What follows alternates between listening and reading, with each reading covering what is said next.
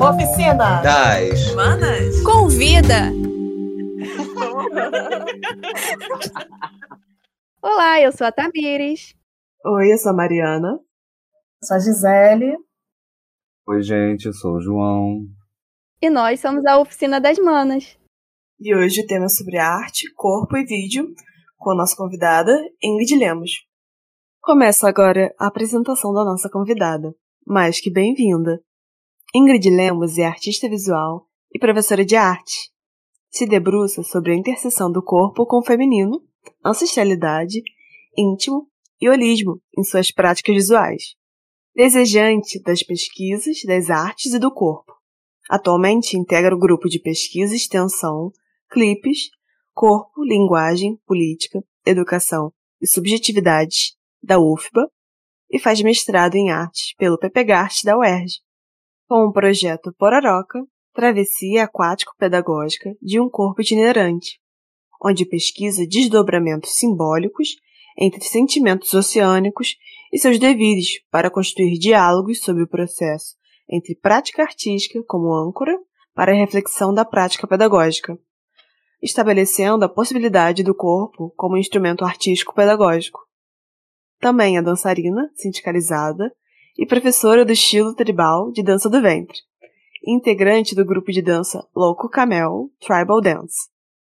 No atual momento, conjuga um debruçamento sobre a expressão de fusão étnica contemporânea em sua dança. Bem-vinda, Ingrid. Oi, Ingrid. Então seja muito bem-vinda, Ingrid.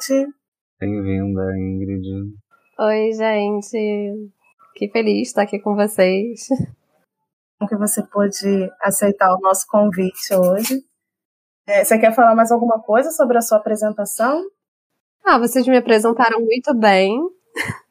É, sou moradora de Jacarepaguá, aqui no Rio de Janeiro, na Zona Oeste. Gosto de me apresentar também falando que eu sou filha de Nilza e neta de Marina. As duas grandes mulheres que também é, me acompanham, assim. Meu trabalho, ele ganha muito sentido é, com essa questão da, da ancestralidade e com essa questão territorial também, de onde eu venho e, e de como eu me construo nesse espaço. Então, a minha primeira pergunta é sobre o seu desejo com pesquisa sobre o corpo e percebemos que uma presença principal nos seus trabalhos. Fala um pouquinho mais pra gente dessa relação e as diversas formas que você o articula, tanto no trabalho artístico como na sua prática como professora. É, para mim o corpo, ele é o principal instrumento, na verdade, da vida, né? A gente experiencia a vida através do nosso corpo. A gente não tem um corpo, né? A gente é o corpo. Então, é, eu comecei é, a questionar, e eu acho que foi uma questão que sempre acompanhou muito na minha vida, é, sobre esse corpo, no contexto escolar. É, uma coisa que eu vivenciei é, enfim, sempre fui aluna da, é, da rede pública. E eu me sentia, às vezes, muito negligenciada em relação ao meu corpo. Então, eu acho que essa essa presença, né, dessa fala so, sobre esse corpo, ele nasce principalmente a partir da minha própria experiência. Então, trazer isso também é para o campo, campo artístico, né, para os trabalhos de artes, para mim faz totalmente sentido, assim, de evocar essa presença, né, dessa experiência corporal. É, acho que uma vez a gente conversou há muito tempo atrás, quando você me, me falou sobre um trabalho seu que estava exposto. Não lembro em que exposição, mas foi lá na, na Coarte, não sei se era Galeria da Passagem já na época, o nome do espaço você falava sobre o sentimento oceânico também. E foi interessante que agora você falou, né? A gente não tem um corpo, a gente é o corpo. E esse corpo, além dessa corporeidade, tem também essa esse lugar do inconsciente, né? Eu não sei que, que outras palavras assim usar para isso. Queria que você falasse um pouco mais sobre essa sua pesquisa, assim, né? Que aborda esses outros lugares do corpo, né? Que a gente às vezes não acessa tão facilmente. é, sentimentos oceânicos, né, ainda é. Na verdade, é o cerne de toda a minha pesquisa. Eu ainda me debruço bastante sobre. E o que, que é, né, são esses sentimentos oceânicos, né? Sentimentos oceânicos é, é uma pequena tre é um, vem de um pequeno trecho, na verdade, que Freud ele vai abordar é, é no mal-estar na civilização, é, falando sobre um sentimento é, que algumas pessoas se atribuem a ele, né, como um sentimento de eternidade, como um sentimento de pertencimento.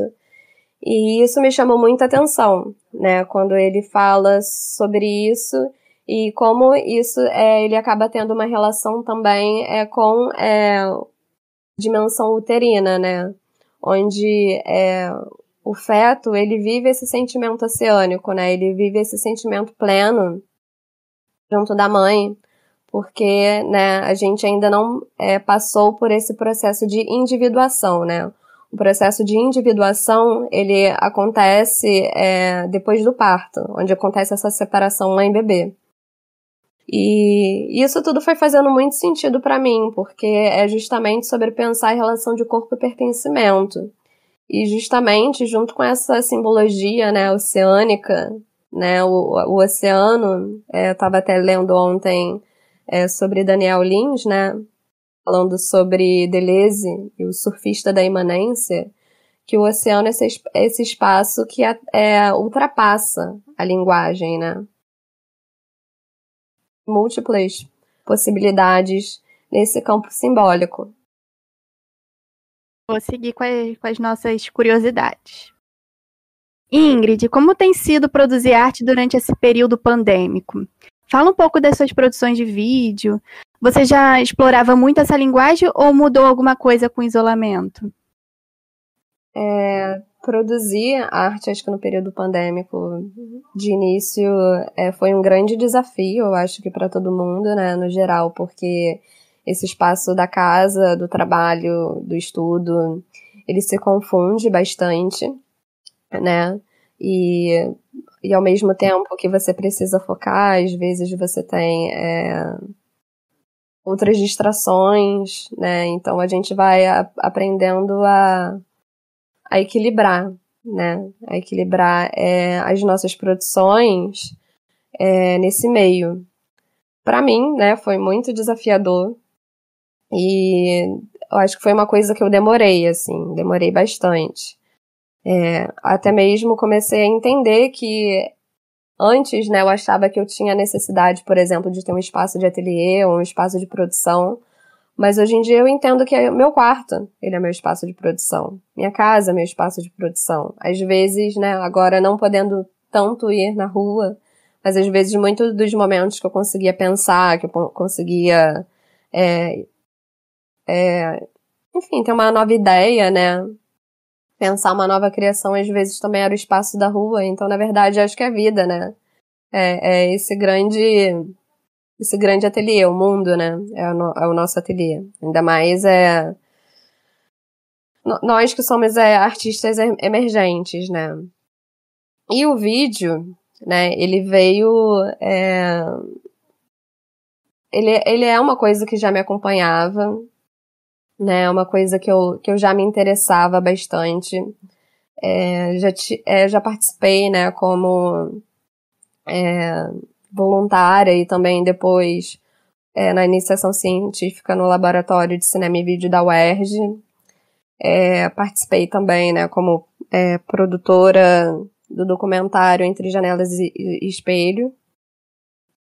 Também é, foi é feito é, em parceria com a LCV UERJ, de um edital da FAPERJ que o professor Tony Queiroga, ele, ele enfim, captou né, o, é, esse recurso, é, ganhou no edital da FAPERJ. E então, é, na graduação eu tive esse contato, né, muito grande com o cinema e com o vídeo. E trazer é, o vídeo, né, junto é, dessa, dessa exploração, né, da performance, para mim começou a fazer muito sentido, né? Ainda mais é, eu sempre gostei muito da, da visualidade, né, presente no vídeo. Desde criança sempre me interessei muito, assim, por videoclipe. É uma coisa que eu me debruçava muito, assim, né? Perdia muito, ou ganhava muito meu dia, né? Assistindo é, videoclipe. É, eu acho que, assim, durante a pandemia se tornou um recurso viável, né? Se tornou um recurso viável onde eu pudesse compartilhar, por exemplo, algumas, é, algumas performances para um público. É, na dança também se tornou a única maneira viável, né? Já que a gente não podia é, ter os espaços, né, do palco. Então o vídeo ele se tornou esse lugar do palco, né? E, e eu tenho tentado ainda assim experimentar de outras formas, de ver dimensões pictóricas dentro dessa imagem que se produz dentro do vídeo. E, e tem sido bem interessante. Agora que você falou da dança é, no vídeo e como você tem lidado, né, tentado exercer esse seu lado da dança em meio, meio a essas impossibilidades do palco, vamos então enveredar né, um pouco a conversa por esse caminho. A gente falou da, um pouco da sua trajetória enquanto acadêmica, é, se aprofundando em temáticas a respeito de corpo e, e e mente de maneiras muito intrinsecamente ligados. Mas agora então vamos por esse caminho da dança. Eu particularmente adoro esse, essa parte. Ingrid é minha, minha prof, é minha professora também de, de dança é, do ventre, estilo tribal. E, quer dizer, estava sendo até 2019, né? Chegou 2020, a gente não, não se encontrou mais. Então, a pergunta que eu quero te fazer é a seguinte. Você é professora de artes e professora de dança. Como a dança que você exerce e a ação de ensiná-la influencia na produção se é que influencia? Bem, João, é... dança, né? Meu maior contato com a dança, sendo professora, eu consigo, né? Esse alcance é de um público adulto, né? Então eu acredito muito dança como um recurso pedagógico para pessoas adultas. Eu acho genial. É, embora sendo professora de artes eu tenho maior alcance né, de um público é, jovem, infantil. Acho que a dança ela me ajuda muito a exercer uma ética, né, uma ética da experiência. A dança ela me ajuda a pensar o corpo, a enxergar o corpo é, das outras pessoas, enxergar o movimento, enxergar é, e ainda inspirar e insistir desenvolvimento corporal é, das outras pessoas. E eu acho que a, a, grande questão é essa que a dança me influencia. A dança, ela não aparece tanto assim na minha pesquisa acadêmica, mas valores em relação à dança, é, ainda mais a dança do ventre, que é, foi direcionada né, para esse universo feminino e de pensar o ventre, pensar essa região pélvica, né, essa região do assoalho pélvico, é, me traz esses valores, né, me traz esses valores é, da espiritualidade, me traz os valores do holismo, me traz os valores é, de, dessa essa coisa do íntimo, né, assim, assim como foi apresentado no começo. E a dança, ela, ela me ajuda como uma ética mesmo. Se, se eu posso é, falar dessas coisas, é porque através da dança, de certa forma, eu experiencio de uma maneira muito sutil, de uma maneira muito, muito leve, muito autêntica também. Não sei se você está sendo assim um pouco. Como é que fala? É um pouco. Modesta. Modesta. Isso, isso. Acho que está sendo um pouco modesta. Particularmente, eu tenho uma visão assim. A gente falou desse seu lado da videoarte e tal. E é impossível, na minha visão, quando eu olho e vejo, é impossível não perceber como que a dança, não só nesses aspectos que você falou, como que a dança também aparece no seu corpo. É... E, e, aí vem uma questão, né? Porque assim, existem os estilos estilos de dança, e evidentemente, quanto mais a gente pratica esses estilos de dança, mais a gente essa palavra cabe muito bem aqui nessa frase, né? Mais a gente incorpora, a gente incorpora esse esse repertório de movimento, essa, essa postura, esses gestos, nosso corpo para além do momento dançado. E aí vem uma questão, né? Bom, a gente acaba sendo muito apresentada uma série de tantas é uma série de tantas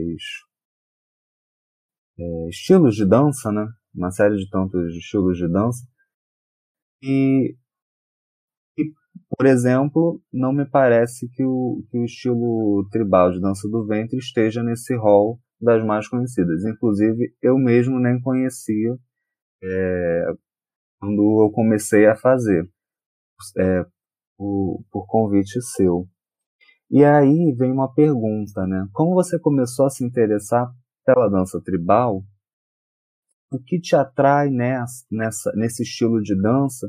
Por exemplo, você não encontra nas outras das mais é, reconhecidas no sentido de difundidas, né? Sim, é, né? A dança estilo tribal, né? É bom a gente contextualizar, né? Que é uma estilização, sim, de dança do ventre. E dança do ventre é vista, né? Como uma subdança, né? É, ainda mais nesse contexto é, ocidental, é, é, no, nos Estados Unidos, uma dança que ela é muito confundida com o próprio cabaré americano. Então, certos estigmas ainda ficam muito presentes, né, sobre é, ser uma dança vulgar, né, ou demasiadamente sensual. Então acaba não sendo tanto vista como arte. E então ela ganha essa categoria de subdança e o, a estilização, né, do é, mas sim, obviamente, né, é, é, é, é vista como subdança também por essa concepção hetero-branca patriarcal que a gente que a gente vive, né? Essa visão é, que, enfim, se acumula, né, para o imaginário da dança do ventre. Mas é, falando sobre o estilo tribal, né, o estilo tribal é essa estilização é, da dança do ventre, nasce no contexto dos Estados Unidos, e é uma dança bastante underground, né? Um, é, acaba sendo é, um nicho muito menor do que da dança do ventre. E eu acabei me atraindo, né, pelo estilo tribal, é, pelas possibilidades, assim, de movimentação. Eu me sinto muito motivada uh, fazer coisas que antes eu considerava impossível. Então, acho que é o grande ensinamento que a dança me traz e que eu posso levar isso para outras áreas da minha vida é pensar é, que eu posso fazer coisas que antes eu considerava impossível. Então, eu aprendo um movimento que parece, a princípio, muito difícil. Eu treino, treino e, e repito e depois de um certo momento ele flui, né? Então acho que isso é um, é um grande ensinamento para a vida, assim, que, que a dança me trouxe. E ultimamente, né, eu tenho, tenho é, ressignificado muito essa dança, né? Porque para mim é uma dança é, visceral. Porque a gente dança justamente com essa região é, pélvica, uterina, a gente dança com as nossas vísceras, é, é rim, é intestino, é estômago, é tudo muito é, concentrado né, nessa região, né, abaixo do ventre.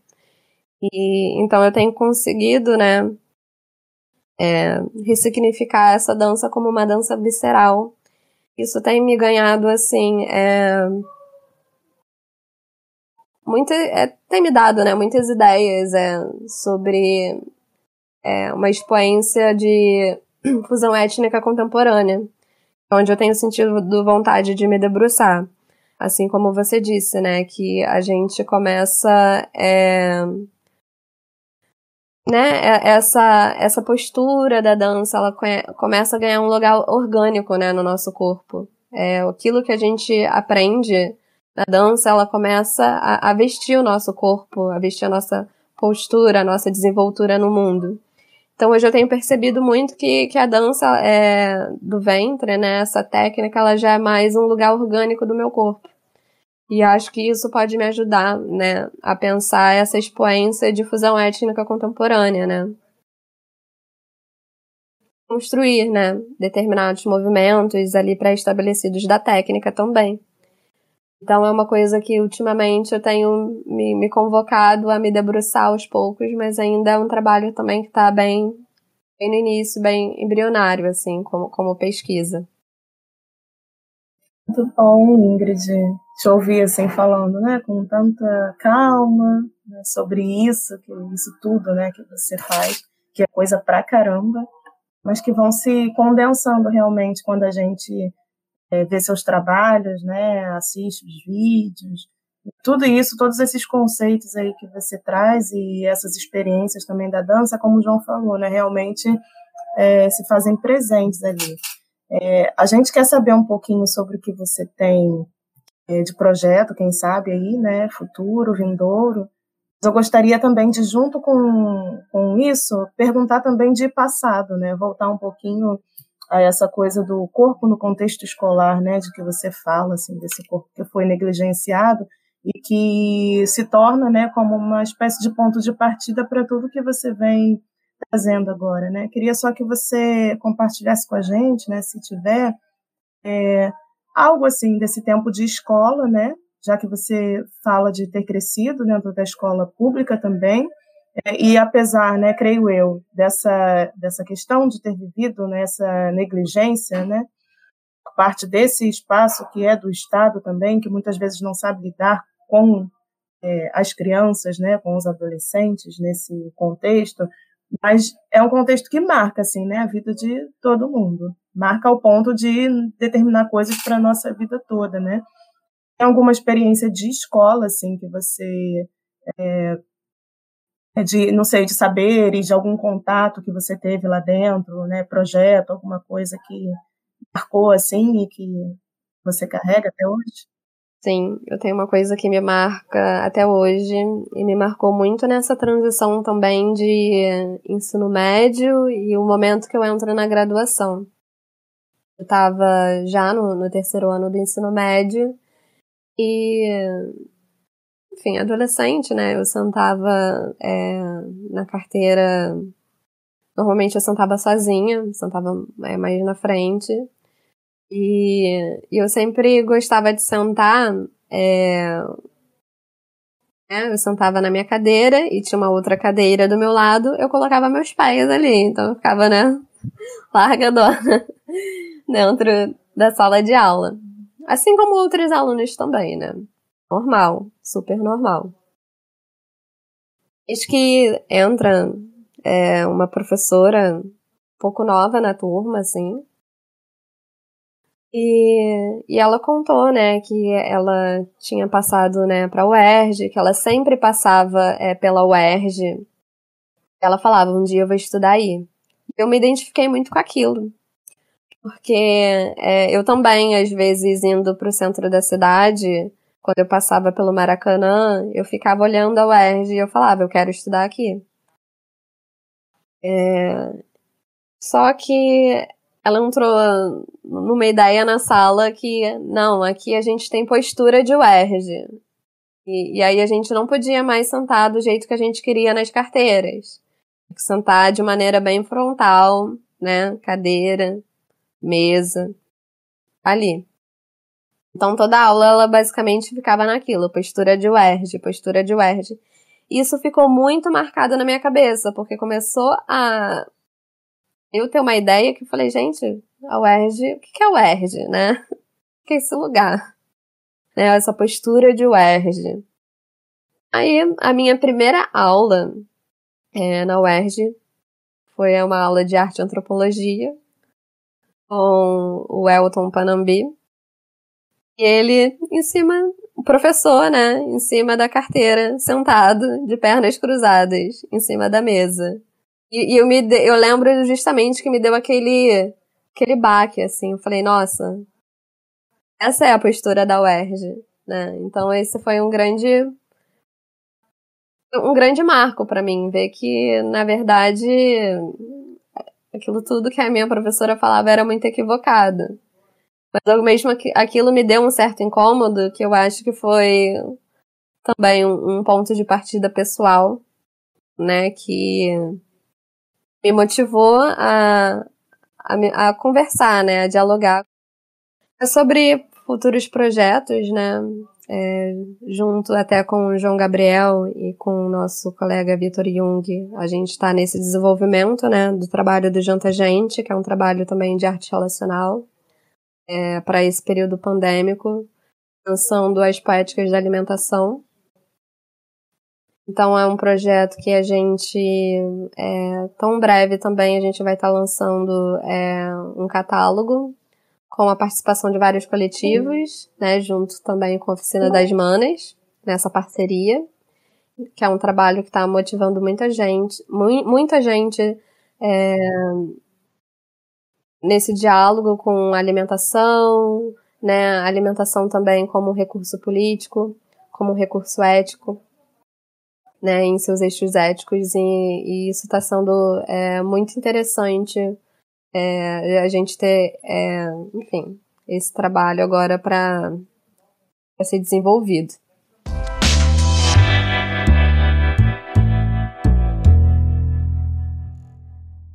Ingrid, você tem alguma é, recomendação de artista, obra, conteúdo para os nossos ouvintes?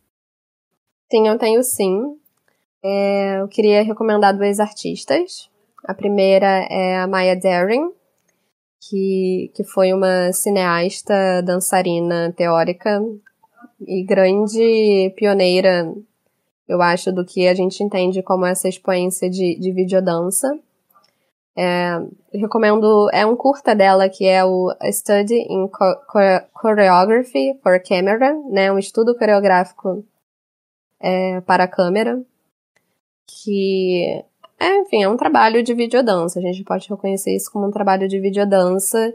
E é interessante, né, é dizer que desde que a invenção do audiovisual, é, a dança tem, tem, tem é, acompanhado, né, tá, tá experimentando junto esse lugar do audiovisual. Eles, eles sempre andaram juntos, apesar de agora, né, ser muito mais forte e muito mais influente é, é essa possibilidade do corpo junto com a câmera, né?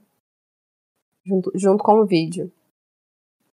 E também outro trabalho que eu gostaria, assim, né, de, de indicar é o trabalho da Maria Elvira Machado, que ela tem uma pesquisa sobre embriolinha, né? Ela pensa um trabalho é, sobre embriologia. E foi um trabalho que me influenciou muito, assim, no começo é, da minha pesquisa é, no trabalho final da graduação, né, na época. Ela, ela me trouxe muitas indicações é, bibliográficas e eu acho que o trabalho dela é muito potente, assim, também é, nesse aspecto é, certamente uterino. É, enfim, para mim é um trabalho muito incrível que ela faz, né, dela pensar esse embrião como, com essa linha e como ela articula, né, nos trabalhos dela, é, o próprio corpo, né, o corpo é, também de outras é, performers, é dentro, dentro dessa dimensão da linha. É muito bonito. Ingrid, foi isso por hoje. Muito bom ter conversado com você. A gente agradece mais uma vez pelo, por você ter aceitado esse convite. E a gente segue aí, né, conversando. Claro, com certeza. Eu que agradeço a vocês. Um prazer conversar. É sempre um prazer conversar com vocês. É, pessoas maravilhosas, educadoras extraordinárias. Olha ela. Bom, então a gente vai ficando por aqui. até, até a próxima. podcast. Beijão. Tchau, Tchau, Ingrid. Muito obrigada e até a próxima. Tchau. Beijo, gente. Beijo, Ingrid. Obrigado. Até.